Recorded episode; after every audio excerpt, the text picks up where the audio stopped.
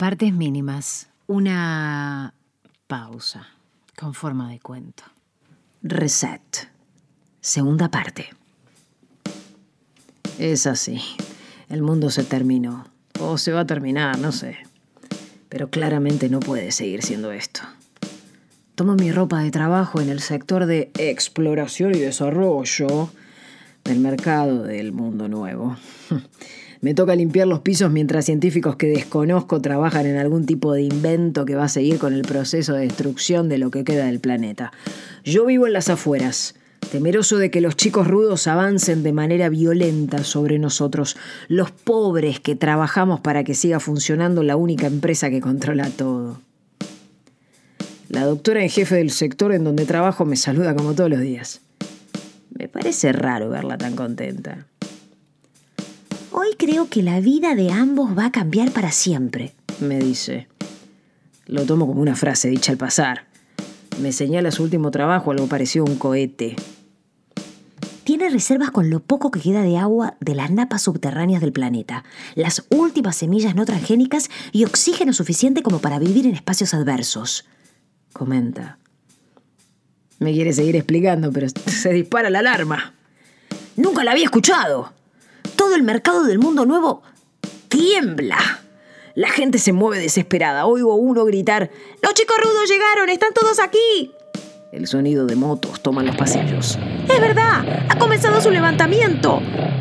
La doctora me toma fuerte del brazo para luego empujarme en dirección a su invento. ¡Vamos! ¡Es ahora!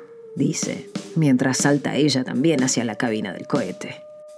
Me hubiese gustado darte más detalles antes, pero es evidente que no tenemos mucho más tiempo. Ha llegado el fin del mundo y nosotros no vamos a formar parte de él. Y así como así, enciende la nave.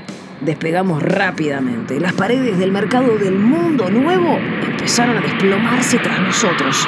Los chicos rudos eran más violentos de lo que me imaginaba.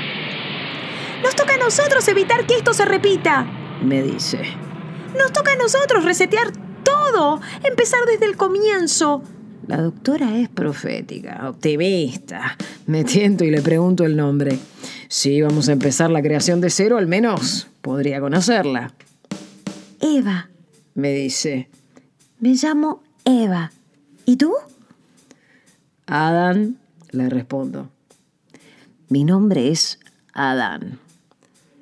Y miro al frente, al espacio negrísimo hacia el nuevo planeta que será nuestro hogar y que Eva me permite ver en la pantalla de una nave que irónicamente todavía tiene los sellos de una marca comercial. Una marca que ahora empezó a transformarse en auténtica esperanza. La esperanza de un mundo nuevo. Partes mínimas. Lo que escribe Fernando Bogado, que yo te cuento. Si te gustó lo que escuchaste, ayúdanos a hacer crecer a nuestra comunidad. Buscanos como partes mínimas en la aplicación Cafecito, meted en el link para poder colaborar y hacelo, porque eso va a hacer que nosotros sigamos con más. En breve, además, vamos a sumar material exclusivo para todos aquellos que nos acompañen y nos apoyen en esta aventura. Estate atento.